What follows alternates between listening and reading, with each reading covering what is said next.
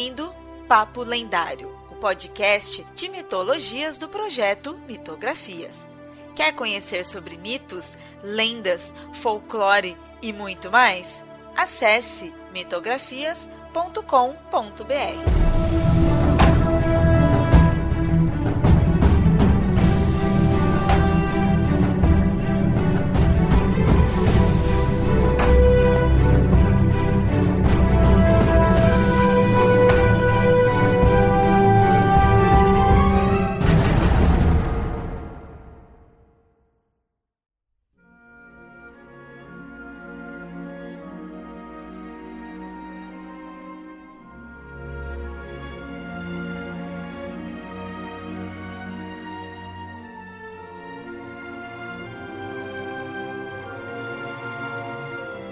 Muito bem, ouvinte. Em mais um episódio do Papo Lendário sobre a mitologia tolkieniana, eu tô aqui com o Yamada. Olá, vocês. E com a Nilda. Olá, olá. A gente já falou sobre algumas obras, sobre algumas raças, sobre conceitos, mas acho que esse vai ser o primeiro episódio que faremos sobre um personagem específico da Terra-média. No caso, é sobre o elfo Feanor. É um tema que a gente já tinha prometido, já tinha um pedido e a gente tava enrolando aí para fazer. Então, finalmente fizemos aí o episódio sobre o Feanor. Querendo ou não, a gente já falou um pouco sobre ele, tanto no, no, nosso episódio 112 sobre a canção de Eru, a gente acaba mencionando um pouco ele. E tem os episódios 126, que é o Despertar dos, dos Elfos, e o Papo Lendário 162, que é sobre Beren e Lúthien. Acabou falando sobre a, a origem dos elfos, como eles se dividem e tal. E no Beren e Lúthien é um uma, do, uma das consequências da história do Fëanor, né? Apesar que tem consequência na história dele, até aparece até no Senhor dos Anéis coisas consequência da vida dele, do que ele fez e da principal obra dele que foram as Silmarils. Para ter uma ideia, o Fëanor ele influenciou tanto que até o pode-se dizer que a a ideia da fabricação dos anéis surgiu indiretamente deles. Que Celebrimbor foi aprendiz dele. Que ele, foi um dos. Ele foi quem fez os três grandes anéis dos elfos. Vamos localizar, antes de entrar nos detalhes do Feanor aí, vamos localizar onde, onde quando que ele se encontra. Principalmente que é um elfo, então ele deve, o quando deve ser algo bem extenso. Na cronologia desse mundo, quando que ele teria vivido? Ele nasceu antes do início da, da chamada Primeira Era e viveu um pouco no começo da chamada Primeira Era, Sendo assim que na contagem do tempo, a primeira era seria a primeira era após o surgimento do Sol e da Lua. Ele é mais velho que o Sol e a Lua também. Ele é, participou desse evento do, do surgimento do, do Sol e da Lua, tal. Tem não participação direta dele, mas tem a ver com as guerras e com todo o, toda a vida dele, né? Aliás, é, é uma das coisas que foi difícil de fazer a, a pauta, porque boa parte da história do Fëanor se coloca com a história de todos os outros elfos, de todos os Valar e Maiar, que são os seres, né, angelicais que tem na coisa acabam se envolvendo nisso. Então, por exemplo, quando você pega a história dele para contar, no meio da história você tem a história do Melkor, você tem a história de outros se, se é, entremeando ali junto, porque é um período muito longo, né? E é um período em que ele estava ali. Mas assim, só para começando apresentando o Fëanor, né, ele era um príncipe dos Noldor. Os Noldor é uma das etnias élficas, é a etnia que normalmente tem o cabelo preto, e o nome Noldor quer dizer artífice, artesões, né? A maioria dos Nolders eram artesãos e, e artistas, de, de, primeira linha, tá? É uma coisa muito típica deles que eles cultivavam muito. Ele era o filho mais velho, tá? E chamado filho mais amado de Finwë, que é o rei dos Noldor assim, quando os elfos saíram de, do que, é, que a gente chama de Terra-média, e Beleriand, que é também um trecho da, da Terra-média que depois afundou, o Fino é o que liderou os Noldor nessa caminhada e que chegou em Aman, que é a terra onde moram os, os Valar, esses seres angelicais. Lá, esses elfos, eles criaram, né, fundaram várias cidades, é, dependendo da etnia, ou até, é, mesmo sendo da mesma etnia, mas porque tinham, faziam coisas diferentes, então eles é, fundaram várias cidades, e ele nasceu na cidade em que morava a maioria dos Noldor, que é a cidade de Tirion, que é uma cidade lá em Amã. Então, assim, ele é um dos primeiros e um dos principais elfos nascidos nessa terra dos Valar. E ele seria o herdeiro do Finwë. Só que a gente não pode esquecer que é, os elfos não costumam morrer. E lá, nessa terra de Amã, aí é que eles não teriam motivo para morrer, porque é uma terra de paz, tranquilidade, estão protegidos pelo, pelos Valar, então não deveria haver morte lá. Mas de qualquer jeito ele é um príncipe, né, dessa, dessa coisa. E assim, o nome dele, Fëanor, original é Fëanor Curufini, é hábil, espírito de fogo.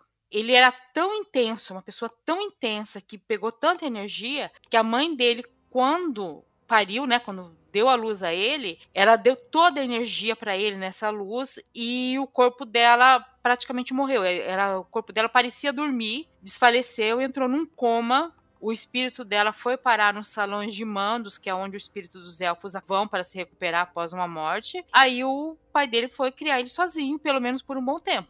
Você mostrou o nascimento dele, então no, naquele episódio onde a gente fala da origem dos elfos, a gente fala que teve alguns ali que eles acordaram. Ele não foi um desses que, né, você mostrou que teve o nascimento dele. Mas sabe-se dizer em qual geração seria ele? Seria o segundo, terceiro, coisa assim? Se não me engano, ele é da primeira geração dos nascidos, não dos acordados. Então, tipo, o Finwë seria um dos que já que acordou e ele seria o filho dele. É, o Finwë é um dos que acordou pelo que eu lembro. Mas isso é bem comentado, ele não é uma certeza, certeza que o Tolkien nunca escreveu exatamente se o Finwë ele era da primeira geração do, dos acordados.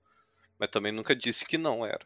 O Finwë, se não é da primeira, é da segunda geração. Já é, é, da, é se não é dos acordados, é da primeira geração, provavelmente. Para quem não sabe, tô falando, antes do, do, dos Valar irem para essa terra chamada Amã, que é uma terra que eles criaram, é, é uma terra que inclusive é cercada, não toda, mas boa parte dela por altas montanhas. Os, os Valar moraram na onde é a Terra-média, onde é chamado Beleriand também, e eles fizeram umas lanternas para iluminar o mundo e o Melkor foi lá e quebrou tudo. Aí eles criaram essa outra terra e ficaram de olho quando os elfos despertarem para poder levar os elfos para essa terra protegida. O Fëanor nasceu depois. As, as lâmpadas foram quebradas, eu acho que antes do despertar na terra de Valinor era, é, era uma terra iluminada por duas árvores. Uma árvore do, de flores douradas e uma árvore de flores prateadas.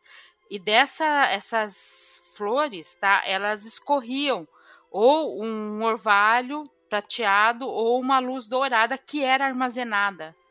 Tá? A Yavanna e a Varda armazenavam essa, essa luz que escorria. Você vê, é uma coisa meio mágica, é uma luz que escorre. A gente mostrou aí que época que ele viveu, mas e para o leitor ali, onde que encontra a informação dele? A história do Fëanor está publicada, está totalmente no Silmarillion. Silmarillion, é um livro que ele é dividido em várias, digamos assim, histórias, né? Então começa com o Ainulindal, que é a criação do, do mundo e do universo. O Valaquenta, que é a guerra dos Valar, que é essa história que a gente falou da, das lâmpadas que foram quebradas e tal, que é quando eles chegaram na Terra. Aí depois começa o Silmarillion, que é a saga da Silmarils, que é essa história toda linkada ao Fëanor a gente já chega no que são as Silmarils, né? Mas assim, antes disso, a gente precisa contar que o pai do Fëanor, ele casou de novo com uma moça, com a Indis, né? Era uma elfa de outra etnia, e ela teve dois filhos, o Fingolfin e o Finarfin. E esse casamento, não tem publicado isso no Silmarillion, mas quem lê as outras obras de Tolkien, as Home, fala que tem texto específico falando sobre uma controvérsia porque te, teoricamente os elfos não se separam, se divorciariam. Tecnicamente a Miriam não, a Miriam, que é a primeira esposa, não estava morta, ela estava em coma. Mas aí ele casa com outra quer casar com outra elfa e casa e tem filhos. Então assim, ele está divorciado ou não está divorciado? O que que aconteceu com isso? Se ele é casado com duas elfas? Parece que os teve até reunião entre os Valar para decidir esse status, né? Mas aí foi quando se confirmou que o, o espírito dela estava nos salões de mandos, né? Então foi considerado como uma separação por causa da viuvez. Tanto a Indis quanto o Finwë falecesse, seria casamento da Indis com o, o Finwë, não seria mais casado com a Miriel, né? Que é a mãe do, do Fëanor. Então, assim, né? Tem todo um, esse lance, porque o Tolkien era muito católico. Então ele colocar uma coisa dessas, sabe, ele coloca na obra que os elfos nunca morrem, que eles sempre ficam juntos. Aí de repente tem nessa história especificamente tem isso, sabe? Do, de um elfo que se casa novamente, o Fëanor passa a ter uma madrasta, que é a Indis, e dois meio-irmãos, que é o Fingolfin e o Finarfin. E ele não gosta da madrasta de jeito nenhum, eles não se dão bem, ele não gosta dos irmãos, tá? Sendo que a partir de um certo momento ele começa, ele fica viajando pelo né, por toda a Vale, por, por todos os lugares, e até vai morar junto com um mestre que ensina ele a fazer é, todas as artes que sabe, principalmente arte ligada à metalurgia ou à criação de pedras, porque não era só metalurgia, era a criação de pedras. Os elfos criavam pedras. O Tolkien chega a insinuar que os problemas do Fëanor se dão pelo fato do pai terem se separado. Garoto problema aí, que cresceu num, num lar desestruturado aí sem, sem o amor da mãe. E o pai dele parece que fazia todas as vontades dele, né? Por causa disso. Então junta a fome com a vontade de comer. E ele sempre foi uma pessoa muito intensa. Segundo o casamento aí do, do pai dele, era mal visto aí pelos elfos, por ser não ser uma coisa comum, assim, o pessoal olhava ele meio de olho torto. Dizem que havia muitos sussurros. Depois, quando foi se, se percebendo que a família tinha brigas, que ele não gostava do meu irmão, tinha é, sussurros de que, que, o, que o pai dele deveria ter sossegado faixa e não teria casado de novo. teria sido melhor para todo mundo. Se seria ou não é só coisa que se, se sussurrava e se falava. Mas isso já foi criando uma certa discórdia ali dentro. As fofoquinhas élficas. Tem uma outra coisa assim que aconteceu nessa época. Os Valar quando os elfos despertaram, eles foram e conseguiram aprisionar Melkor, o inimigo do mundo. E eles deram uma sentença para ele, dele ficar várias eras exilado, preso. Na época que o Fëanor estava crescendo, deu-se esse tempo Aí ele foi, jurou perante todos os Valar que ele não ia ser mais malvado, que ele tinha se recuperado e tudo. E eles deixaram ele morando ali em Amã, junto com todo mundo. E isso causou problema, porque ele foi vendo como é que estavam os elfos, ele não gostava dos elfos de jeito nenhum. E aí ele percebeu como é que era o Fëanor, ele viu que o Fëanor era esquentado e tudo mais. O Fëanor, ele foi de, discípulo de um elfo chamado Matan, e esse artesão élfico, ele tinha aprendido as artes élficas diretamente com Aule, o Valar, né, que, que criou as montanhas e as pedras e que criou também os anões. Primeiro discípulo de quem foi discípulo do, do né? E ele era muito habilidoso. Ele aprimorou a escrita e criou as letras élficas que a gente conhece hoje em dia chamadas Tengwar.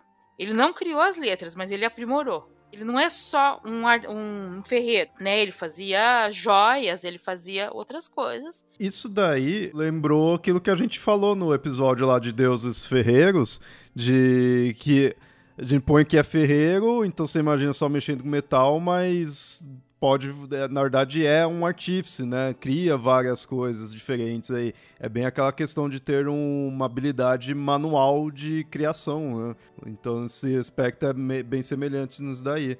É um ferreiro, mas ah, vai além disso. É um artista. Se você considerar que tempo é o que não faltava na vida deles. Sim, e... sim.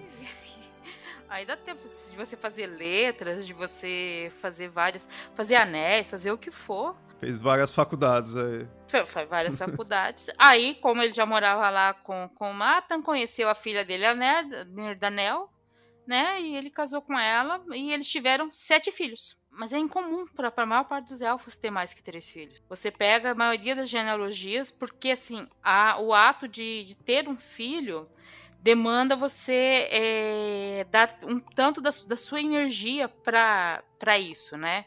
Porque é uma, um ato de criação, e todo ato de criação dos elfos, eles dão um tanto da sua energia. Por isso que diz que a, que a mãe do, do Fëanor deu tanta energia que ela quase entrou em coma. E o cara pegou, pelo jeito, toda essa energia, né? Porque foi ter sete filhos. Ele tinha muita energia. Não, porque eu acho que os outros que têm mais filhos têm o quê? Três filhos? Você não tem? Pelo menos entre os elfos, que são considerados príncipes e, e né, que seria da nobreza élfica, eles não costumam ter muito filho.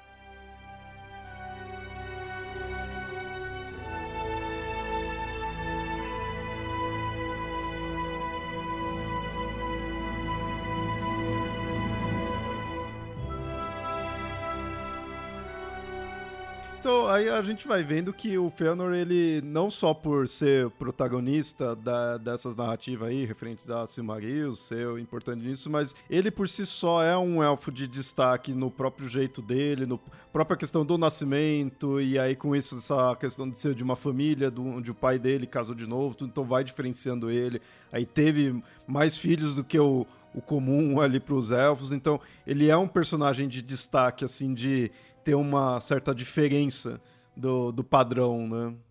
Aí, assim, já nessa época, como, o Melkor estava por lá, ele, né, é, falava, não, isso aí que ele está aprendendo, então, eu também sei um pouco dessas artes, eu ensinei um pouco disso pro Fëanor, sem o, o Fëanor saber disso, né? Então, ele meio que ficava falando que ele também estava ajudando a, a ensinar. O, o Melkor ficava falando que estava também ensinando o Fëanor? Ele sussurrou várias vezes que várias das coisas que o Fëanor aprendeu se de, porque ele ensinou. Só que assim, os dois nunca foram amigos. O Fëanor nunca foi com a cara dele. Olha que, que cara invejoso do caramba, meu. Fica lá falando, olha só. Vê que o então, outro tem habilidade e fala, ó, oh, fui eu, fui eu, não fez nada. Olha só que. Não é por nada que é o vilão, né? Porque o Melkor tinha algumas habilidades realmente como, como artífice e tal. Então ele poderia dizer isso. E ele não falava isso diretamente pro Fëanor, mas sabe aquele que fica sussurrando, o cara que solta o boato no bar, aquela coisa assim? Ele ficava envenenando a cabeça das pessoas e ele percebeu a inimizade entre os irmãos ele ficava meio que sussurrando. Né, nos ouvidos, nos ouvidos dos amigos do Finarfin e do Fingolfin, sabe? Aquela coisa, nunca diretamente, mas sempre estava ali soltando a, a palavra, né? É uma das formas que ele agiu. E assim, ele, como ele não falava em voz alta, ele estava só né, né, nessa coisa, os Valar não estavam não, não percebendo muito o que ele, que ele fez. Mas assim, voltando à, história do, do Fëanor, né? Ele fez, durante, né, depois que ele muito estudou e tudo mais, ele fez a obra-prima dele, tá? Uma coisa que ele falou que ele nunca poderia repetir, que seriam as três joias conhecidas como Silmarils. E o que ele fez? Ele pegou a, a luz das duas árvores de Valinor, certo? A dourada e a prateada, e conseguiu fazer alguma técnica que ele transformou isso em três joias, até razoavelmente grandes, três pedras, né? Razoavelmente grandes, três joias, que emanavam a, a luz das duas árvores. Então estava mesclado ali o dourado e o prateado das árvores, e dizem que até refletia outras luzes justamente por estar com isso lá mesclado. Então dizem que eram é, pedras muito, muito bonitas. E ele criou para quê assim? Porque eu quero, porque vai ter alguma utilidade, porque não tinha mais o que fazer, já que elfo vive pra caramba. Qual foi a, a intenção? No Contos Inacabados, tem assim, não é explícito isso, mas no Contos Inacabados dá a entender que ele cria Silmarils pelo simples fato de que a Galadriel não lhe deu mechas do cabelo dela. Que o cabelo da Galadriel era dito que um cabelo que refletia a luz das estrelas, que tinha um brilho completamente belo e que todos os elfos amavam aquela luz. E o Fëanor queria porque queria aquela, aquela mecha. É assim, dá-se a entender, mas não é inteiramente confirmado ou não é ponto de discussão. Isso, sem falar que está no Contos Inacabados. Contos Inacabados tem muitos escritos que são incompletos ainda, que foram poucos adaptados pelo, pelo Tolkien, então não, não se sabe se está ou não na cronologia correta. Sabe aquela coisa da mitologia que você tem versões e versões? Eu adoro ah, isso, tem, é. é. Você tem que escolher uma, tá? O Tolkien escreveu e reescreveu tanto que a gente pode dizer que ele tem isso. Que independente disso, você transformar a luz em pedras, quer dizer, é uma obra que, mesmo que não tivesse esse lance com a, com a Galadriel, mesmo que não seja real, é um desafio para um criador que tem tempo para criar, tá ali tentando mostrar o seu trabalho, pode ter tido essa ideia e falar, vou tentar fazer. Né? Isso. E ele já tinha criado outras pedras, ele talvez quisesse criar mais belas pedras, né, que ele podia, então ele pegou a coisa mais bela que tinha em Valinor, que eram essas luzes para fazer sempre falaram que ele era o melhor discípulo que tinha, o melhor artífice que tinha, ele pensar nisso e fazer, e ele, assim, é uma arte que ninguém sabe como ele fez. É interessante, assim, pensar na teoria de que ele fez a Silmarils por ter sido rejeitado pela Galadriel. Não rejeitado em si, mas é a Galadriel não ter dado os presentes que ele tinha pedido.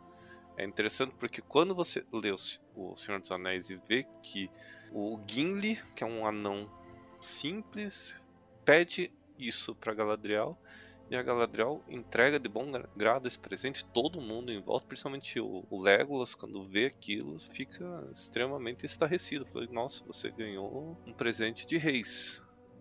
E, e, é engraçado ver isso, apesar de que também como é um conto, o próprio livro diz, é um conto inacabado, então é um conto sem muito lapidação. Então vamos levar em consideração só o que tem no Cimaril. No Cimaril, ele não fez como inveja por não ter recebido algo da Galadriel. Ele fez porque ele era bom e ele conseguia fazer aquilo. Ele tinha a matéria-prima, ele tinha o conhecimento, ele tinha o talento. Ele juntou tudo isso e fez a Silmarils, que eram joias que ninguém nunca mais iria conseguir fazer igual. O mais próximo e até interessante dizer isso, uma pedra assim que pode ser uma pedra muito menor, mas que tem uma inspiração parecida, é a pedra Arkin, que é citada no Hobbit. Tanto que numa das primeiras versões a pedra Arkin, Arkenstone, podia ser uma tradução em outra língua de Silmaril. A época que o Tolkien escreveu o Hobbit, ele não pensava que a história do Hobbit teria ligação com o universo do Silmarillion. Pode ter, falar, ah, não vou colocar um elemento aqui, mas essa história é uma história que não tem nada a ver.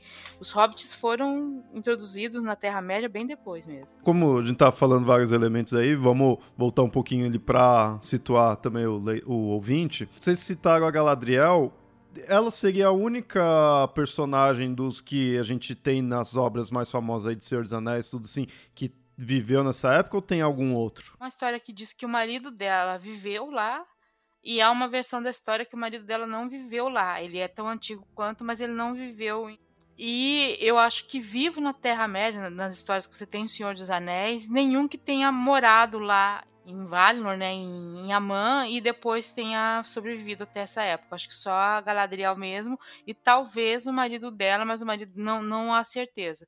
Porque há uma versão de que o marido dela já, ele, ela já era casada quando ela saiu dessa terra de Amã, e há uma versão de que não, que ela conheceu o, acho que aqui, inclusive que acho que é que tá no Silmarillion, que ela conheceu o Celeborn depois. E nem os magos, o Gandalf, os Sarmances, assim, que também é ah, bem sim. antigo. Não, não. Não, eles não, né? estavam né? lá. Desculpa, eles estavam eles, lá. Eles estavam? Ah, tá. tá. tá. Eles só não são mencionados. Eles estavam, só que eles tinham uma outra forma.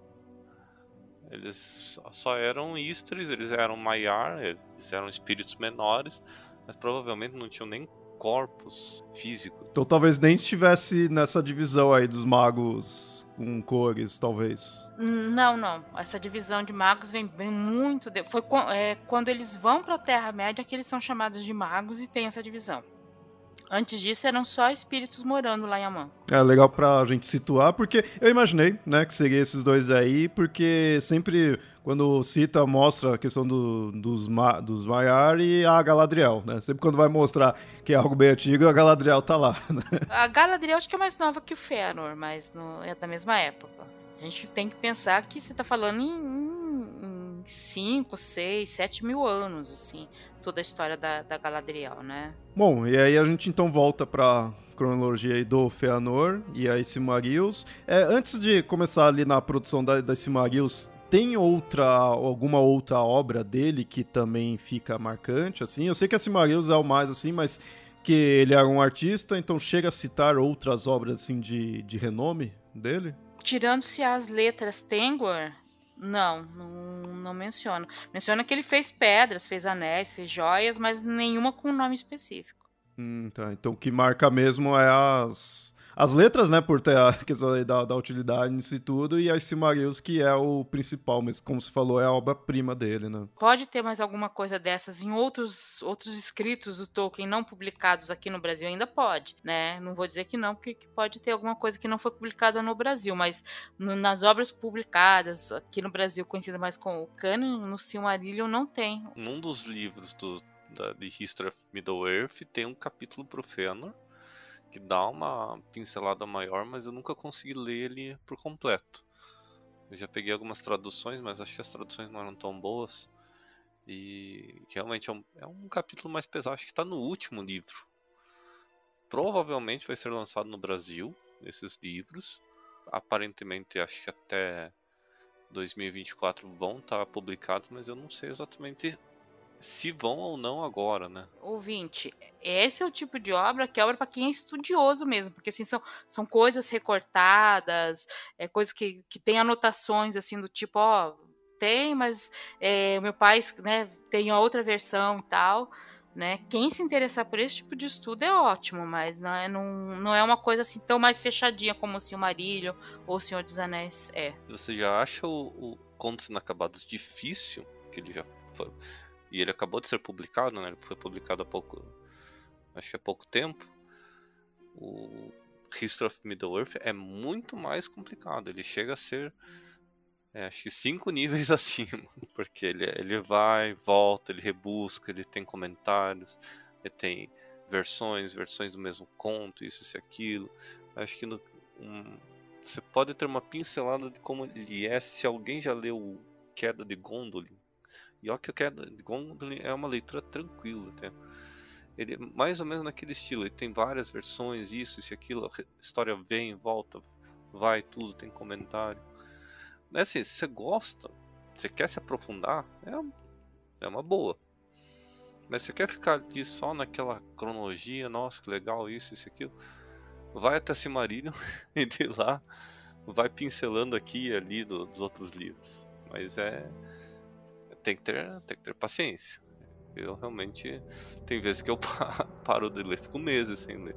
Mas assim, a gente tava falando da Silmarils, ela tem uma outra característica, porque Varda, né, que é a rainha do, dos Valar, a rainha de Amã, que ela pegou as joias, que eram tão lindas, e ela consagrou essas joias. As joias são consagradas a ela, porque são joias de luz, né, e ela, a luz é o elemento dela, e ninguém que fosse considerado maligno, ninguém que tivesse é, com impurezas, que tivesse cometido maldades, conseguia tocar essa joia sem se queimar, sabe? Não, não conseguia tocar, não conseguia colocar num bolso, coisa assim, sem se queimar. E assim, se vocês lembram do, do, do episódio lá de Beren Lúthien, né? O Beren pega a pedra, o, o cão Carcarot engole e ele sai disparado de dor, porque ele é um ser considerado maligno e ele não deveria estar tá tocando aquela aquela pedra. E aquela pedra está dentro dele, aquela pedra deixa ele maluco, né? Porque ele está queimando por dentro. Esse é o, é o, efeito da, da Silmaril. O, o Morgoth teve que colocar numa coroa de ferro para que não tocasse diretamente o corpo dele. Quando ele, né, mais adiante ele, ele pega essas pedras. Mas assim, ela tem todo esse poder, né? Esse poder de, de mostrar se você tá do, é bom ou mal, né? Eu acredito que essa coroa de ferro, porque é descrito que ela é muito pesada, por causa do peso da Silmarils, ela lembra a descrição de como Frodo descrevia o quão pesado era o anel. E isso provavelmente diminuiu muito a força do Melkor. E provavelmente isso acabou facilitando a derrota dele. E assim, isso é mais opinião minha, mas dá a entender que aconteceu isso. Que ele já estava enfraquecido e por isso que ele acabou sendo pego tão de surpresa.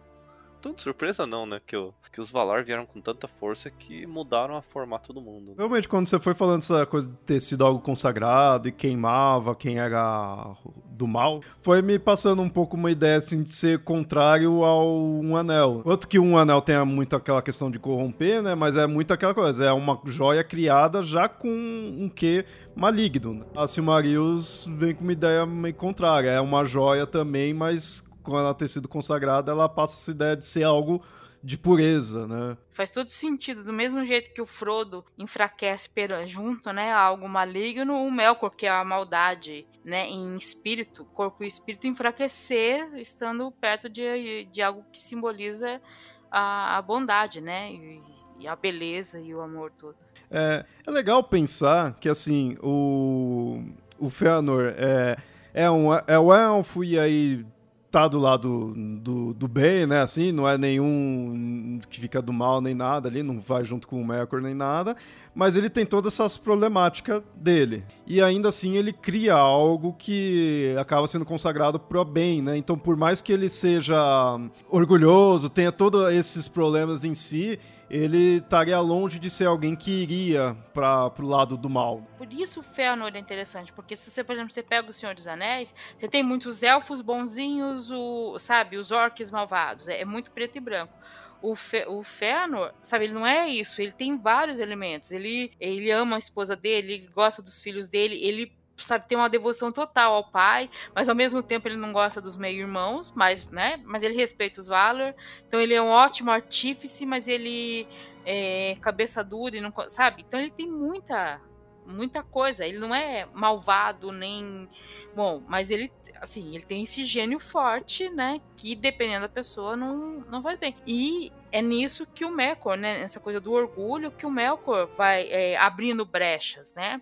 Melkor, quando ele fica sabendo das Silmarils, ele vê as Silmarils, porque o, o, o Fëanor, quando tinha, é, digamos assim, festas, né, em que todo mundo comparecia, eles regularmente havia festas em, na, em Vale, no em, no Porto do Cis, em vários outros lugares que tinha, ele ostentava, ele colocava, né, ele viste como joia, como colar a, a Silmarils dele, entendeu? Para mostrar para todo mundo, se não todas, pelo menos uma. Então ele gostava de ostentar esse trabalho dele. E o Melkor ficou querendo essas pedras para ele. Aí ele intensificou os boatos dele. E aí ele percebeu o seguinte, que os Valar não haviam contado para os elfos que eles não seriam os únicos filhos de Eru, e que haveria uma outra raça que iria despertar também, que eram os humanos.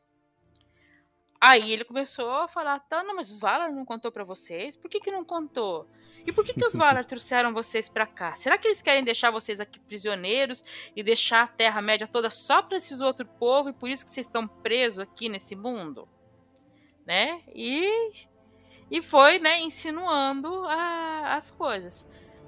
E nessa época, alguns elfos começam a forjar armas, que é algo que não era comum em Valor, ninguém tinha de repente alguns elfos começam a fabricar armas. O Fëanor também fabrica armas e armaduras, meio que se armando para alguma coisa, né?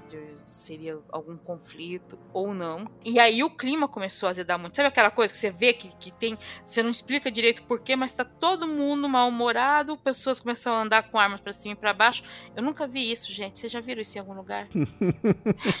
também não, nunca vi. A gente vive num mundo pacífico. Isso é coisa de ficção, isso não acontece acontece de verdade, não, gente. É, é mitologia.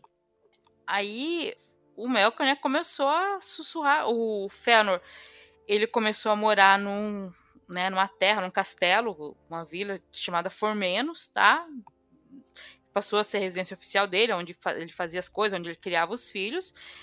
E o Melkor começa a sussurrar que o Fingolfin, que é o filho mais velho da Indies estava querendo usurpar o trono do Finwë e pegar os direitos de Fé, do Fëanor como herdeiro, como principal, né, como filho predileto e tudo mais. Fingolfin era orgulhoso, Fëanor também era bem orgulhoso. Começaram a andar armados para cima e para baixo. As pessoas olhavam, é, tem alguma coisa aí, né? E começaram a dar credibilidade aos boatos. Até que o Fino percebeu, falou, gente, tá, tá muito ruim isso aí, e chamou para um conselho chamou todos os Noldor tudo mais, vamos fazer um conselho, vamos discutir, vamos colocar em pratos limpos essa história. Aí o Fingolfin chegou primeiro, aí ele começou a falar, olha, o, o Fëanor não respeita ninguém, ele tá todo mundo, né, ele irrita, ele é muito orgulhoso. Aí nisso o Fëanor chegou, viu, escutou o que o Fingolfin tá fazendo, sacou uma espada e ameaçou o irmão. E isso era uma coisa que ninguém nunca tinha feito em Valinor. Ameaçar alguém com, com uma arma. E por causa disso, né, aí o Fëanor foi exilado da cidade de Tirion, das outras cidades élficas, e ele ficou só morando no, em Formenos, né, que era a, o palácio dele, a terra dele, junto com os filhos. E aí o pai dele, que fazia tudo o que ele queria, falou: "Não, se o meu filho tá exilado, eu também tô, eu vou morar lá com ele". E aí quem ficou, digamos, regendo, sendo o príncipe dos Noldor acabou sendo, segundo o irmão, que seria o Fingolfin, o filho mais velho da Indis. Então, assim, acabou acontecendo aquilo que estava sendo falado por aí. Só que aí os Valar perceberam essa briga, né? Perceberam tudo isso que estava acontecendo. Quem que tá atrás disso aqui é o Melkor, né? Porque eles começaram a puxar os fios da, da história, viram que era o Melkor e mandaram o Tulkas, que é o maior guerreiro deles, atrás do, do Melkor. Só que nisso o Melkor já tinha corrido para o sul e se escondido. totalmente, né? E ninguém conseguiu achar ele. Mas aí o Zoro falou: bom, o Fëanor tá, o, o Melkor não tá por aqui, vamos dar um tempo, né? Passado esse período de exílio, a gente tenta fazer as pazes e retornar a paz aqui. Ou seja, também é, começou a dar problema ali, começa ter a questão das armas, tudo, um certo conflito, vai logo pra ter problemas com o irmão, né? Ou seja, aquela coisa, né? Os problemas sempre começam em casa. E quando você fala de famílias que seriam, sei lá, famílias reais ou, ou nobreza, a gente percebe que tem muito isso, né? E é um barato que eles brigando pela herança, né, ali, por né, ser o, o, próximo a ter o poder numa raça que é praticamente imortal, né? Tipo, é uma coisa bizarra de você pensar, né? Acreditar no, no, numa coisa dessa. Porque assim, o fim, o fim ele não queria o poder, só que ele era muito orgulhoso. Ele era o filho mais velho da, da segunda esposa, né? Mas ele não era o filho mais velho do, do rei né? E teoricamente não teria porque eles estariam brigando. Mas aí também tem, tem gente que fala que um dos problemas era justamente essa imortalidade toda, um monte de príncipe elfo nascendo, um monte de elfo nascendo, eles nunca seriam reis. Isso acabaria talvez dando briga mesmo. Mas fica claro que começou também por causa da língua do, do Melkor, né? Dele ficar lá enchendo a cabeça deles, né? Tipo, que era apenas uma coisa, os dois irmãos não se dão muito bem, mas tá todo mundo, né, vivendo tranquilo, mas alguém ali é incitando. O Fëanor chega a perceber que é o, o Melkor tá atrás disso, mas sabe assim, ele percebe, mas é aquela coisa que a gente fala do das mentiras, de boatos que, que ocorrem. Todas elas têm um pezinho na verdade, só que é aquela verdade distorcida, sabe? Você pega e distorce a, a verdade e transforma em outra coisa. E você vai né, corrompendo as pessoas em cima disso. O próprio Melkor, ele só tra... ele nunca trabalhava com mentiras completas. Ele até a história dele, como ele criava as coisas, ele não criava, ele corrompia o que existia. Então ele era mestre nisso. Então ele pegava uma verdade que ele estava vendo, ele pegava uma aspiração, uma como se dizer, uma ambição que ele via e ele distorcia. E quando o Fëanor ia lá tirar satisfação, ele achava provas que acabavam corroborando com o que o Melkor dizia, por mais que ele, o Melkor estivesse mentindo, porque era uma falsa verdade, era uma distorção. É coisa, coisa que a gente não vê no, nos dias de hoje. Né? Eu acho legal essa imagem que se passa, sabendo -se da vida do Tolkien, né? Das crenças dele, eu acho legal essa imagem que o Melkor tem bem de, de, de ser o demônio, ser o cara que fica incitando, né, dando problema. Se o capeta é o senhor das mentiras, o Melkor é o senhor das fofocas, né, que ele ficou soltando as fofocas aí pra dar problema. É, não é pra dizer por falta de chance, né? Ele ficou preso um tempo, foi solto de novo, mas aí já faz parte do, do da, da, essência dele, né? Da corrupção dele. E outra coisa que a gente precisa lembrar do Tolkien é que ele não gostava de fazer analogias religiosas da religião dele nos livros. Todas as analogias que ele colocava eram analogias que eram de antes dos contos da religião dele, dos contos cristãos e dos contos católicos. Então, como ele fazia toda aquela pesquisa mitológica em cima para fazer a parte de filologia, ele acabava achando esses paralelos, ele usava esses paralelos para alimentar as obras dele e não a parte dos escritos cristãos. Ele não gostava, mas assim, ele criticava muito, mas a gente fala, a gente acha muita coisa do cristianismo na obra do Tolkien. Mas o que ele não gostava de fazer é o que ele chamava de alegoria direta. Sabe aquela coisa de Nárnia? O leão é Cristo, sabe? Ele, ele não coloca isso. Então você pode interpretar várias passagens do, dos livros do Tolkien de formas diferentes. Tanto que ele chegou a ter brigas, por mais que o Tolkien e o C.S. Lewis eles fossem grandes amigos, eles tinham discussões e chegavam a cada um ir para um lado porque ele não gostava desse lado do C.S. Lewis. C.S. Lewis ele enchia de alegorias e alegorias diretas. Você lia você identificava de onde que ele estava bebendo a fonte. Tem trechos dos livros do C.S. Lewis que na verdade são inspirados, quase que escritos diretos do Tolkien. O Tolkien escrevia, era algo que ele não ia utilizar, ele lia naquele encontro de escritores, o C.S. Lewis ouvia e pedia permissão para o Tolkien. Eu não estou desmerecendo o C.S. Lewis. O. Lewis escreve muito bem. Mas ele lia esses tre trechos para o C.S. Lewis no encontro de escritores. O C.S. Lewis pedia permissão para utilizar. Tolkien falava, to, tudo bem, e ele utilizava. Tem muitos trechos nos livros do C.S. Lewis que são, na verdade, inspirados, não copiados, tá? Vamos colocar esse pingo no. Não são copiados, tá? Muita gente desmerece o C.S. Lewis falando que ele copiava Tolkien. Não. Ele se inspirava em muitas coisas que o Tolkien também mostrava e se inspirava também. Os dois faziam apostas de escrita, os dois eram muito amigos, eles discutiam, se auto-influenciavam, né? Um influenciava o outro de várias coisas, mas o Tolkien tinha algumas coisas que ele não, não citava fazer e outras e o C.S. Lewis tinha coisas que gostava de fazer. Era tanto que um escreveu o obituário do outro antes de morrer. Quando o Tolkien morreu, o C.S. Lewis já tinha falecido, mas foi utilizado o obituário que o C.S. Lewis tinha feito. Quando eles estão ficando velhinhos, um fez isso pro outro, sabe? Foi interessante essa comparação aí com o do C.S. Lewis, que esse eu já sabia que realmente é e faz alegorias né, diretas em si com parte cristã. E do Tolkien, por mais ele, ele não gostava dessas comparações, dessas alegorias diretas, mas a gente vê elementos né, que você pode fazer uma certa ligação. E eu acho interessante que aí, vendo dessa forma, a gente vê bem como realmente como uma mitologia tolkieniana, como eu gosto de chamar, porque aí você tem a a questão de que ele pegava também conceitos que ficavam semelhantes em outras mitologias, né, ali de outras culturas. Então, é, aquele negócio que a gente sempre mostra em vários episódios. As culturas elas têm coisas semelhantes aí, indo tanto do, do paganismo, né, para ser mais claro assim, no, nos termos, né, do paganismo, quanto para o cristianismo. Você vai ter semelhanças. Então, o dele ele pode ser semelhante, ter, ter elementos semelhantes, mesmo pegando não diretamente do cristianismo, mas pegando de conceitos de outras culturas ali que a gente vê muita coisa nórdica, né, que se coloca ali nele, né, os, os próprios elfos, anões, né, coisas assim, em geral, europeia, você vai ter coisas que você vai poder puxar para o cristianismo ali.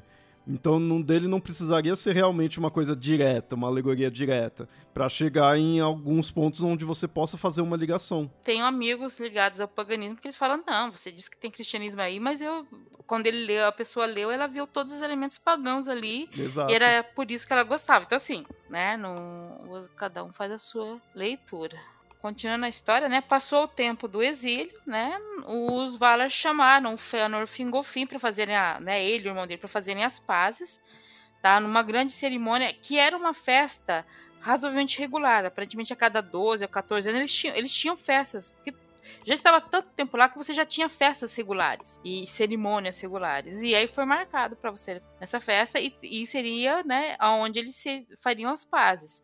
Aí foi feito as pazes, o Fingolfin ofereceu, né, a mão pro irmão mais velho, eles deram as mãos. O Fingolfin falou que ele sempre iria seguir o Fëanor. Só que o Melkor sabia que haveria essa festa grande, que, que era uma festa que já acontecia regularmente, e ele sabia do tempo lá do, do, do exílio do Fëanor. O que que ele fez? ele tinha ido para o sul e no sul, bem ao sul de Amã, ele, ele entrou em outra terra, que é onde morava a Ungoliant, que era a aranha monstruosa, mãe de todas as aranhas monstros. E eles fizeram um acordo que entre eles de que ele daria todas as joias e, e várias coisas para Ungoliant. E Ungoliant tinha uma fome insaciável. Essa aranha atacou as duas árvores, porque ela chegou através de fazer uma escuridão enorme e sugou a seiva dessas, das duas árvores. E nisso as árvores foram apagando, né? Se deu uma escuridão grande em Amã. Quando os Valar perceberam isso, eles correram para as árvores para saber o que estava acontecendo. E os, os elfos também, todo mundo correu para lá. Foram para Formenos, que era a moradia do Fëanor. O pai do Fëanor estava lá, porque como o Fëanor ainda estava exilado, ele falou que enquanto não fosse levantado o exílio, ele não voltaria para as cidades. O exílio ia ser levantado nessa festa, mas não tinha sido levantado ainda. Aí ele estava lá ainda.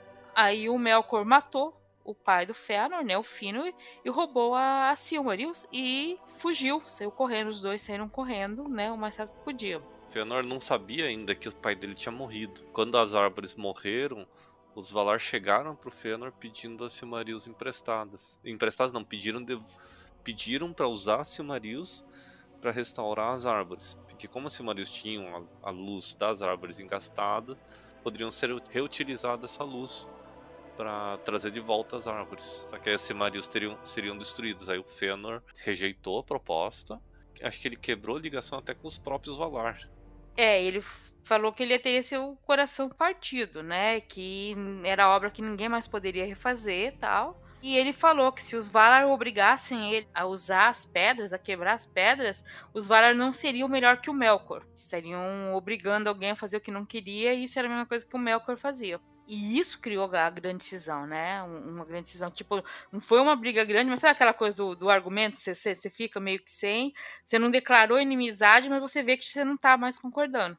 Só que aí, nesse interim, né, que tava, pô, o Fëanor não vai dar aqui, o que, que a gente vai fazer? Os Valar perceberam que ainda tinha uma pequena luz dessas árvores, a Niena foi lá chorar e a, e a Vanna conseguiu fazer com que elas dessem os dois últimos frutos dela. A árvore de ouro deu um fruto que virou o sol e a árvore de prata deu uma, um outro fruto que virou a lua. Não foi automaticamente. Eles perceberam isso e depois eles tiveram que fazer, verificar como fazer para colocar isso no céu, aquela coisa toda. Só que aí nesse tempo chegaram mensageiros da, da residência do Fëanor falando: ó, oh, mataram seu pai. O Melkor matou seu pai. E as Silmarils foram roubadas. Então, assim, não tinha mais como, sabe? Mesmo se ele tivesse se prontificado a entregar, não teria mais como recuperar as árvores, de qualquer jeito. Mas é aquela coisa, você já tinha falado palavras que não deveriam ser, ser ditas, tipo, se vocês me obrigarem é porque vocês são igual a Melkor, tal, né? Então a briga já estava dada ali. E só um parênteses aí, mais uma vez aquela imagem de criação de Sol e Lua com um conceito dourado e prateado, né? A gente falou isso daí no, nos episódios anteriores. E aí a gente vê, né? A de prata que faz a lua e, e a que veio primeiro. Só tinha as estrelas. Tava com a luz das estrelas, né? Mas aí a lua vem primeiro e aí depois que vem o, o, o sol, né? Interessante isso daí quando os, os, elfos acordaram, eles viram somente as estrelas. O Tolkien utilizava a noite, ele não usava a escuridão em si, ele usava a escuridão como algo maligno, mas a noite não era algo maligno, era algo belo. Tanto que os elfos eles se apaixonaram pela noite, pela noite estrelada. Aproveitando sobre o sol, há sol, né? Porque para o Tolkien o sol é feminino. Para o mundo do Tolkien, para o mundo dos elfos e até para dos outros povos, o, Sol ele é um elemento feminino. Se não me engano, é, como que é o nome da, da Maiar que cuida do Sol? Ariane? Isso. Isso, Ariane. Ariane é legal que ela é um, uma Maiar de fogo e ela é dita que ela era tão poderosa que o Melkor não conseguiu corromper ela. Corrompeu vários outros Maiars de fogo que viraram os Balrogs, menos ela. Ela era poderosa e ela foi escolhida para conduzir a barca dourada que levava o fruto dourado que virou a Sol.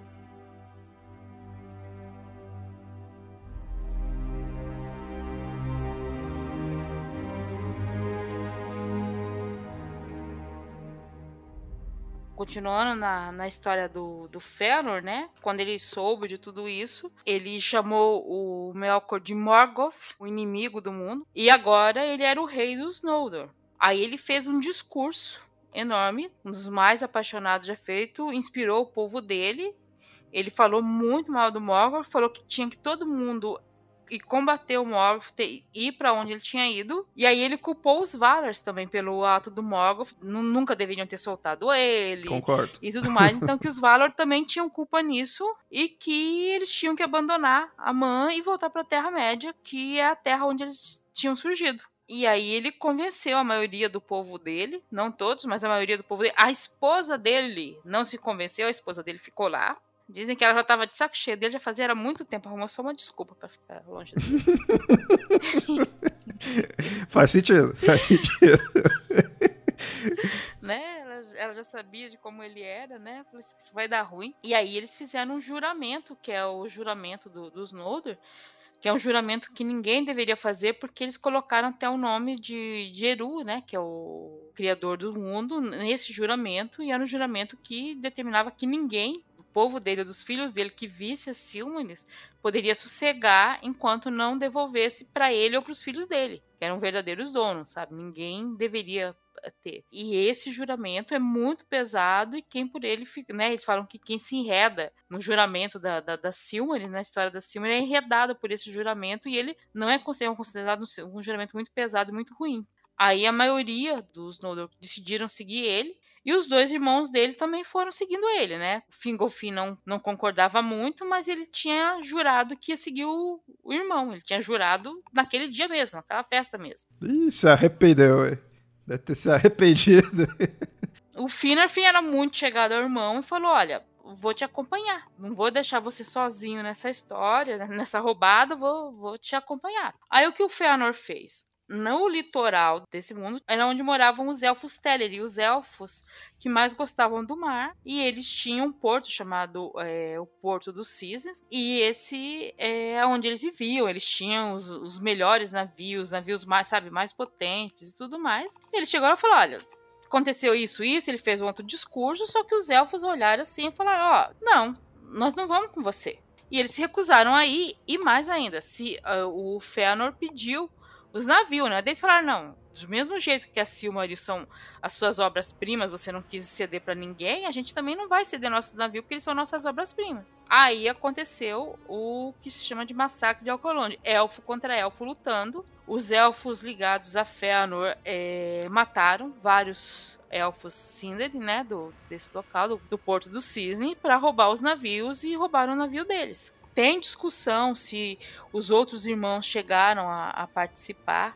O Finarfin parece que não chegou a participar, ele acabou indo de, depois, não chegou, acabou não participando desse massacre. Mas todo o povo do, do, do Fëanor foi, parte do povo do Fingolfin também estava né, nessa história.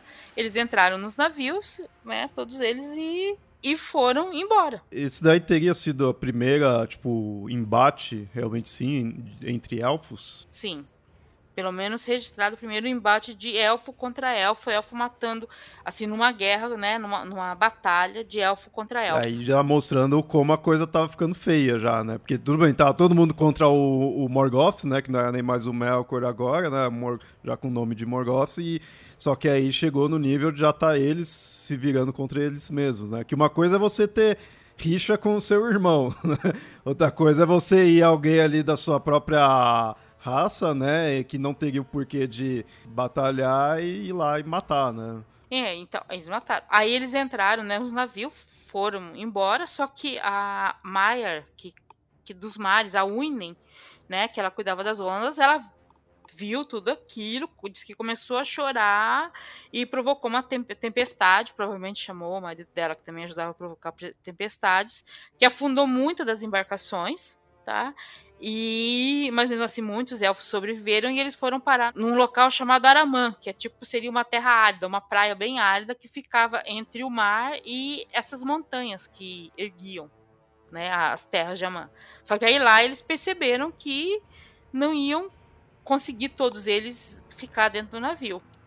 Só que assim, tem uma outra coisa, durante esse período que eles estavam no barco, quando eles chegaram lá, eles viram uma figura escura né, no alto da, da, da, montanha, né, e que todos julgam, julgaram que era o Valamandos, né, esse que cuidava dos mortos, mas e ele, ele tinha o dom da, da profecia, ele sabia das coisas, só que ele não podia falar tudo, mas aí ele falou.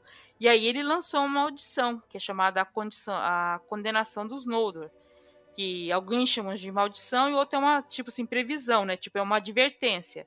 E aí ele falou que se ele seguisse, continuassem naquele caminho, todo mundo que fosse da casa de Fëanor e todo mundo que seguisse ele ia ter um final muito doloroso, tá? E que o juramento deles nunca ia se cumprir. Eles nunca iam conseguir cumprir plenamente o, o juramento deles.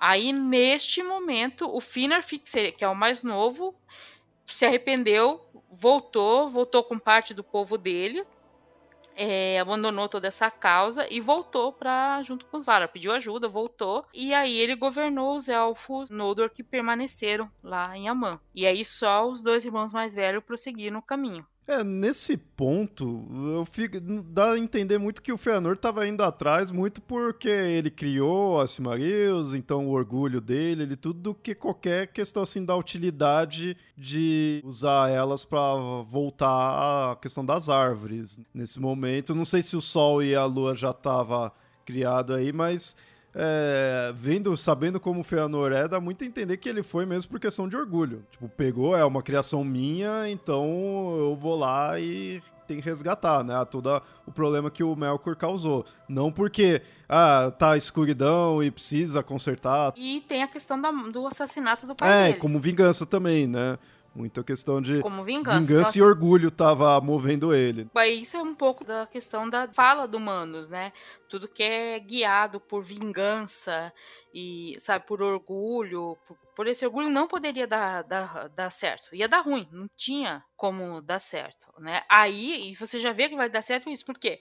Porque Bom, o irmão mais novo foi embora com. decidiu embora, voltar com o pessoal. Foi andando pela praia, caminhar, mas chegaram de novo em Amã não ia caber todo mundo nos barcos, quem sobreviveu, porque os barcos quebraram, mas muita gente chegou às praias, né, é, nadando, agarrado em, em destroço que fosse. Aí o que ele fez? Ele colocou os filhos deles, o povo dele, no barco e falou pro o Fingo, o Fingo quando viu, não, vou levar esse povo, depois a gente volta e pega vocês, né? Aí beleza, o Fingo, o Fingo ficou lá esperando, o Fëanor foi, só que quando o Fëanor chegou no local mais a oeste lá da Terra-média, um lugar um, chamado Losgar, todo mundo desceu e ele falou: bota fogo nos navios que não vou buscar mais ninguém, porque meu irmão qualquer hora pode me trair, eu não vou buscar ninguém. Quem veio, veio, quem não veio, não Caraca. veio. E tascou fogo nos navios. Babaca. é. Gente finíssima. Por isso que assim, a história dele é muito interessante, porque ele né, não, não é uma coisinha que fez, é, é, é toda uma sucessão de coisas que vai vai levando. Aí o incêndio foi tão intenso e esse local era mais oeste, o Fingolfin chegaram a ver as chamas, né? Aquele coisa das chamas. Só que o momento de voltar já tinha passado. Eles não voltaram junto com o irmão mais novo dele. Aí eles falaram: não, nós vamos chegar na Terra-média. E havia um jeito de chegar, só que era um jeito muito doloroso, muito difícil, que era continuar caminhando até o norte, né, por essa terra árida, até chegar bem ao norte, que chegaria a um local de gelo, que era chamado de Reucaraxe, né, que teria uma passagem que ligaria a Terra de Amã com a Terra-média. É, seria como será a travessia do Estreito de Bering, sabe? De, que a gente conta que, que vai, boa parte do, da população que chegou no, dos humanos que chegaram no continente americano vieram por aquela travessia, né? Por aquele local, fazendo a travessia. Seria algo nesse estilo, você atravessando ali, vários morreram, a esposa do, do morreu né, né, nessa história, de, nessa travessia, né? Mas eles conseguiram chegar. Para falar a verdade, seria uma, uma travessia pior ainda. Que, vamos pensar um pouco na geografia da Terra-média para encaixar no nosso mundo. Tá, a Terra-média ela encaixa na Europa inteira. Mas antes da, da derrotada do, do Melkor, o mundo era diferente. Então, mais ou menos, eles atravessaram o que hoje seria o Círculo Ártico. O Círculo Ártico, ele não é um, um mundo com que nem o Círculo Antártico que tem um continente embaixo. Ali é só uma placa de gelo e o oceano embaixo. Então, os seres humanos que tentavam atravessar aquela região era assim, a cada 50, 3, 4 sobreviviam de, atravessando a pé que era uma região muito difícil, muito gelo, placas quebrando, rachaduras que te levavam para o fundo do mar. Então imagine um mundo assim, era mais ou menos isso que os, os elfos sofreram quando atravessaram aquele gelo todo. É isso até que eu ia perguntar. Você citar assim que aí muitos né, morreram, tudo aí, seria muito por essa questão do local ser algo difícil, né?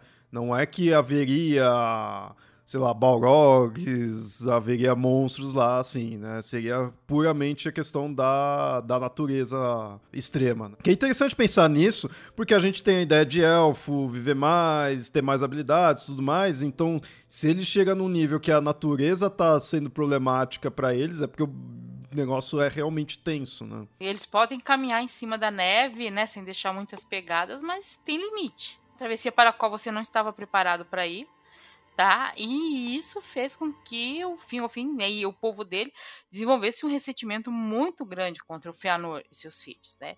Isso vai mais tarde, muito mais à frente, é, fazer com que eles tenham dificuldade de ter aliança com os filhos do Fëanor, ou do Fëanor, porque eles são um povo que veio, mas os filhos do, do Fingolfin não conseguiam se aliar, mesmo apesar de já estarem enredados nessa luta, né? Eles não conseguiam morar juntos ou morar nos mesmos reinos. Tinha todo esse ressentimento acumulado aí. Mas assim, independente disso, quando eles chegaram lá, eles ainda acamparam sobre as estrelas e fizeram uma batalha com o Melkor. Sol e a Lua ainda não tinham surgido em si. Você tinha toda essa história da, da do nascimento, mas os Valar ainda estavam preparando tudo, né?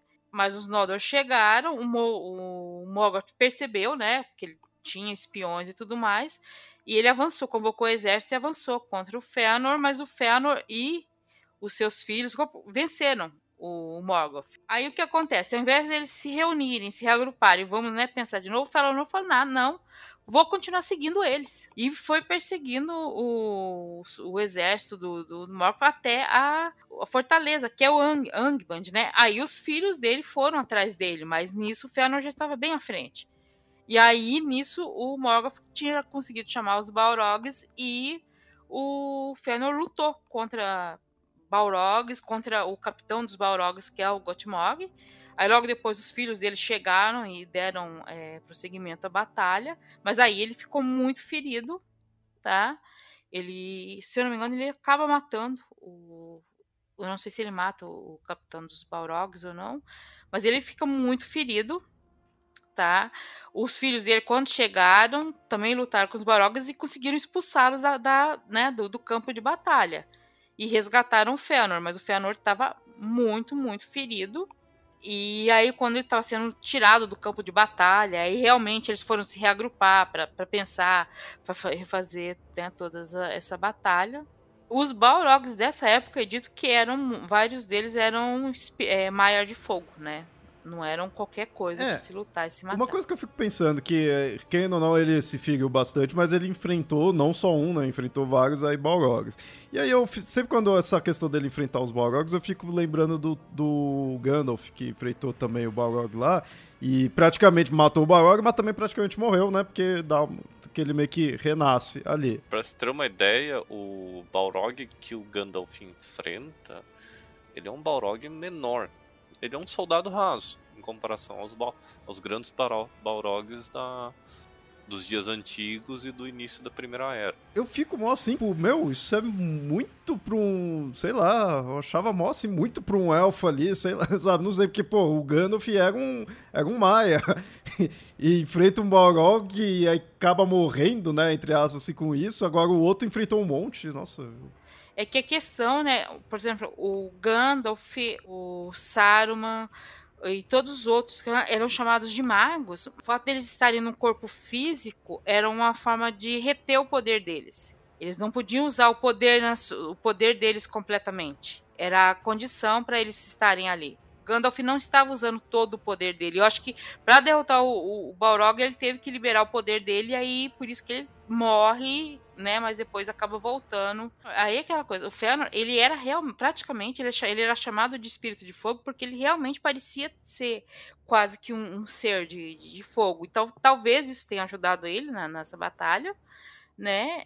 E assim, quando ele estava para morrer, ele de novo falou para os filhos dele manter o juramento para vingarem o pai, para não darem sossego pro pro Melkor, para recuperar a Silmaril, né? Aí ele morreu e um espírito de fogo consumiu o corpo dele e ele se reduziu a cinzas. Mas aí ele iria lá para onde vai todos os elfos, que aí é, tá morto, mas não tá morto? Sim, sim. Não deixou de existir, não, né? Assim. Não, não. O que parece que foi, que faz parte da condenação dele, é que ele não poderia reencarnar novamente. E aí ele morre de, desse jeito, né? Só que aí o que acontece? Os filhos dele ainda estavam vinculados ao juramento de recuperar as Silmarils, né? E isso determina, né, todos os eventos da Terra-média durante essa primeira era.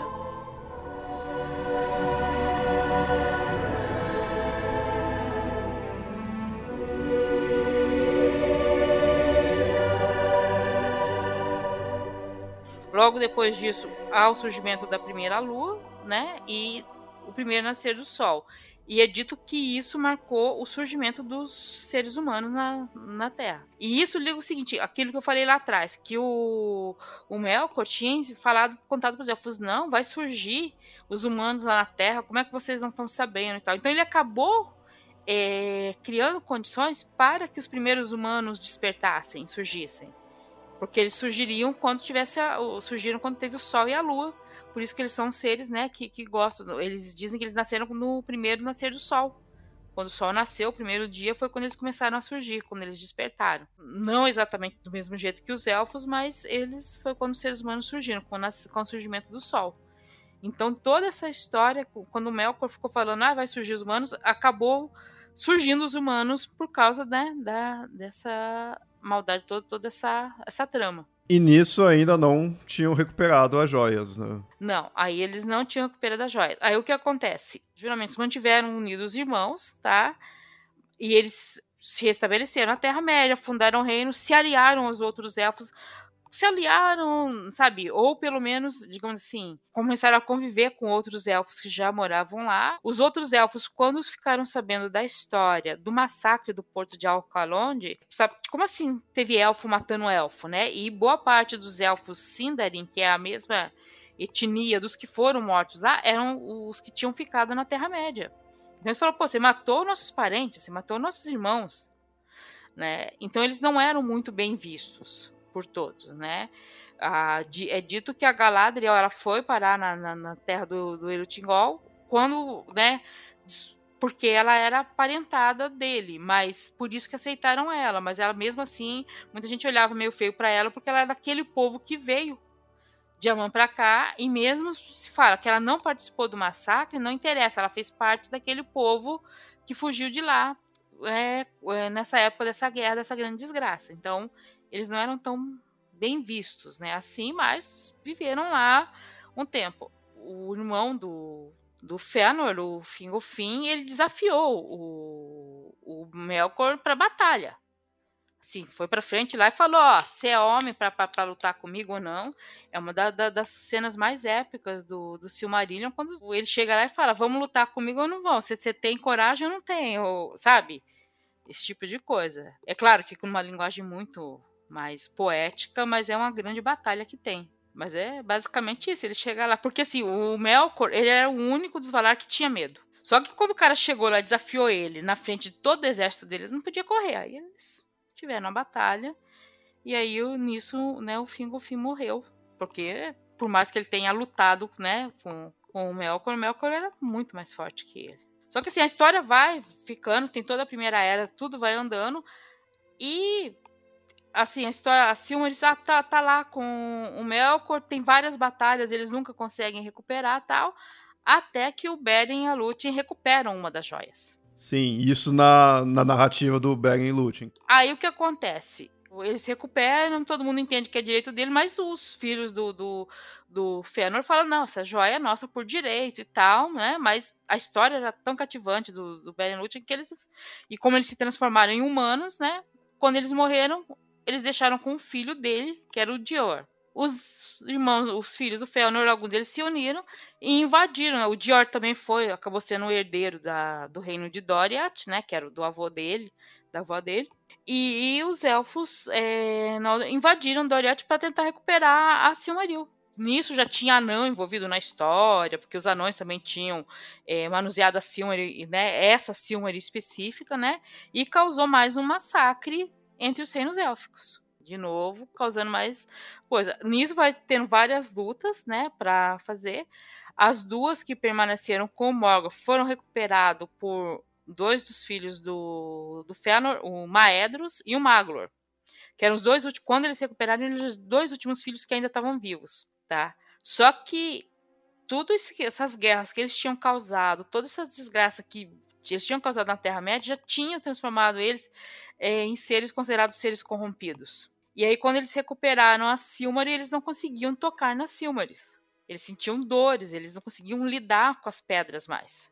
É, se você, se você não tivesse corrompido, qualquer criatura, não era nem El, qualquer criatura que não estivesse corrompida, a Silmaril não iria machucar. Isso aconteceu. Isso Isso aconteceu com o Beren, e o Beren não era nem um alto humano, ele era um humano simples. Só que ele tinha virtudes, virtudes que até os próprios elfos se admiravam. E aí tem o final, né, da, da Silmarils, que é o seguinte: o Maedros ficou com uma das joias e ele ficou tão é, transtornado que ele jogou, ele se jogou e jogou a Silmarils deles num abismo de fogo, provavelmente algum vulcão ou área vulcânica. O Magro lançou a Silmaril dele no mar. E aí tem duas versões pro fim dele. Tem uma versão de que ele passou a eternidade vagando pela costa, lamentando o destino dele, e outra de que ele também se jogou junto com a pedra para o mar. Aí nós vemos, né, do, dois elementos, um foi para a terra, o outro para a água. E a Silmaril que o Beren recuperou, ficou com a família deles até o final, a filha deles, né, desse, a neta deles, conseguiu é, manter. Ela se casou com Earendil, o marinheiro, que esse Arendio ele pegou, fez um navio para chegar até a terra de Valinor para tentar fazer as pazes e, e, e pedir para os Valar ajudar e tudo mais. E aí o que acontece? Como ele era um grande marinheiro, ele navega céu. Então ele coloca essa luz, né? Coloca essa joia no, na testa e navega o céu e traz a estrela da luz da manhã, ou a estrela d'alva é a questão poética, porque uma, a que era purificada, a, que, que foi recuperada não pelos filhos do Fëanor, mas sim por duas pessoas consideradas muito boas, que é o Beren e a Lúthien, essa uma ainda te, é, teve esse fim que todo mundo vê. Valar consagraram o navio dele, então todo dia ele sai e faz essa viagem de navio né, da, da, da Estrela da Manhã. As outras que foram pelos filhos do, do Fëanor, uma, né, as duas se corromperam, uma foi pro fogo e outro para terra. Ou seja, são três elementos aí, ar, terra e fogo, que acabaram né, dando o destino final da Silmarils. Olha só, bem mítico isso. aí você tem o fim da guerra pela Silmarils. Mas também é aquela questão, a que, tá no a que caiu no fogo e a que foi pro mar não se diz de terem sido destruído, simplesmente estaria perdido. Elas sumiram. Era até o medo do que poderia ter acontecido com o, com o anel. Se o anel tivesse ido pro mar, ele estaria perdido, ele não estaria destruído, mas ele estaria além do alcance de todo mundo, até do próprio Sauron. E se, se ele for pro vulcão, é porque não é contado se um vulcão tinha a capacidade de destruir uma Silmaril. Então, mas provavelmente ela foi entregue ao elemento terra e lá ficou, fora do alcance de qualquer de qualquer ser da Terra Média. Tem a questão de que quando o Earendil busca ajuda dos Valar, os Valar vão para guerrear e aprisionam novamente o Melkor.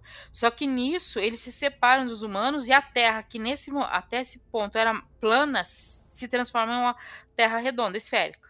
E aí, para você chegar na Terra dos Valar, você tem que conhecer o caminho mágico que leva até lá, senão você não chega. A linha direta, ou caminho vertical. É o caminho plano que eles falam para levar. Então, assim, os elfos sabem como fazer esse, esse, caminho, né? E eu acho que o, o Frodo e o, e o Bilbo e o Sam também chegaram a, lá perto dessa terra. Mas é interessante isso. Mais uma vez, eu, eu tô vendo realmente a Silmaril como um oposto, um equivalente oposto ao Um Anel. Elas estão voltadas pro lado do bem, né? Tanto que queima quem tá corrompido e elas não são destruídas, elas são perdidas, né? Enquanto que o anel ele precisava ser destruído e elas quem vai para até elas são os elfos para resgatar e não o Sauron que quer de volta um anel. Então eu vejo um, um equivalente, mas tipo oposto, né? Enquanto um tá do lado de quem é bom, o outro é do lado corrompido. Tanto que tem um, uma parte da luz da Silmarils, até aparece no Senhor dos Anéis, o frasco que a Galadriel entrega pro Frodo tem um pouco da luz da, da estrela de Earendil, que é a Silmaril, uma das Silmarils. E é a luz que tanto o Frodo e o Sam usam para conseguir entrar em, entrar em Mordor e que a luz de, desse frasco queima a, a, Larac, a Laracna, que é a aranha, que é descendente daquela aranha que destruiu as árvores. É, não fica claro, mas assim dá a entender que ela é a última filha da Ungoliante. Ela é a filha mais nova e a última filha dela. No Senhor dos Anéis tem uma parte que o Sam fala: Nossa, parece que a gente está né, é, essas histórias antigas e parece que a gente está continuando as histórias. Realmente e realmente eles estão. eles estão continuando, assim, tem elementos da, da história, essas histórias super antigas que eles conheciam como lendas, que eles estão participando, que é tá usando uma luz que vem dessa pedra chamada Silmaril, né? E aí lutam com uma aranha que é descendente dessa aranha ancestral, né? Dessa mãe dos monstros. Até o próprio o próprio Sauron, ele é uma continuação das histórias antigas. O Sauron, ele, ele era o vassalo do, do, do Melkor. E acho legal essa continuidade que vai tendo, que, assim, em parte parece que vai ficando cada vez mais fraco. Uma questão de é a próxima geração. E isso em mitologia a gente encontra, né? Em algumas mitologias algo desse tipo. É, então a gente vê outras gerações ali criando uma nova narrativa épica, né? Isso eu acho bem interessante. Bom, já que o episódio é do Feanor, é, queria falar dele que, assim, eu não sei o que vocês acham dele, se vocês gostam ou não, mas eu realmente acho ele um babaca. tá? Assim, eu entendo toda a questão da coragem dele, dele ser fodão tudo mais, mas pra mim eu acho ele um babaca ali tudo. Gosto do personagem dele, mas né, dentro da narrativa eu acho ele um babaca porque muita coisa ele causou por ele, né, assim. Por isso também eu acho legal do final dele não ser aquela coisa, ah, fui lá, enfrentei recuperei a Silmarils e ó, tá tudo ok. Não, ele enfrenta tudo aquilo lá, mas ele se ferra, né? Ele acaba morrendo com isso daí. As Silmarils não são recuperadas ali por ele, é algo que vai além, né? Da narrativa dele. Então isso eu acho bem interessante. Mas ele é muito chato. Assim, na minha opinião, ele é um esquentado, desculpa a piada. tipo, ele é pilha errada. Ele vai. Ele acha que pode dar certo, ele acha que vai conseguir fazer tudo sozinho, mas ele não consegue ele é muito é, filho mimado, entendeu? Com cabeça quente, pessoa, sabe, com, junta com orgulho. E que o, o Melkor percebeu: esse aqui é o que eu posso jogar a pilha errada, que se eu der a pilha errada, ele vai seguir. Que é o que o Melkor faz o tempo todo lá em Valinor.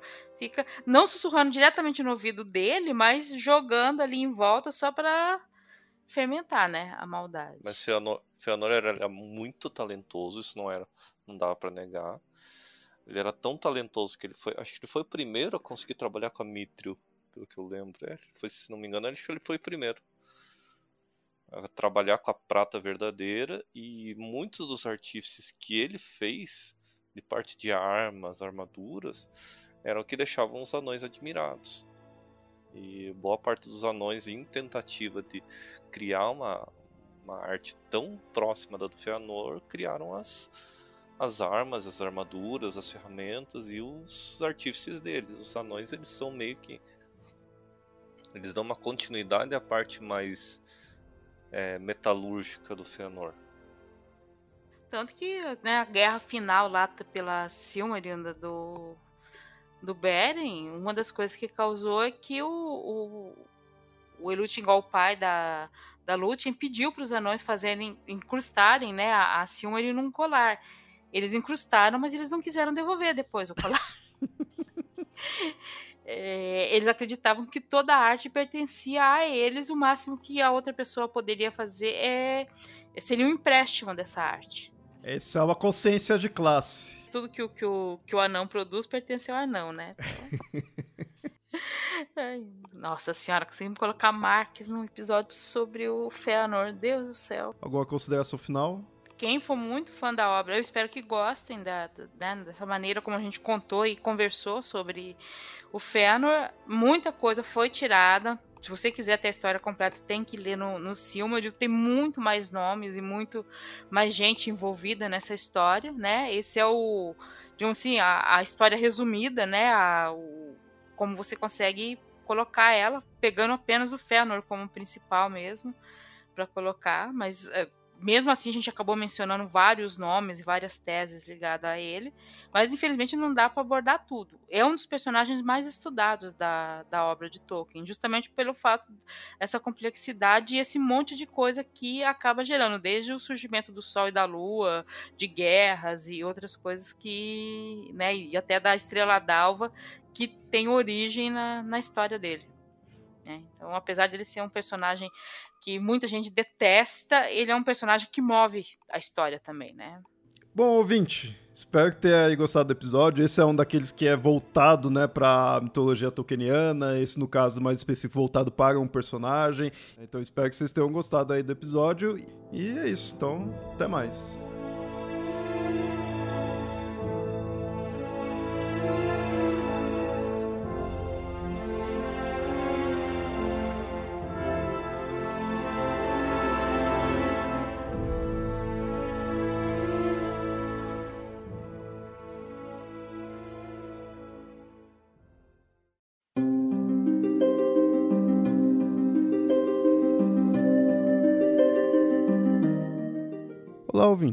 Gostou do programa? Então compartilha nas redes sociais e se não nos segue lá, estamos como Papo Lendário no Facebook e arroba mitografias no Twitter e no Instagram. E você pode também comentar esse episódio lá no site ou enviar e-mail para contato@mitografias.com.br.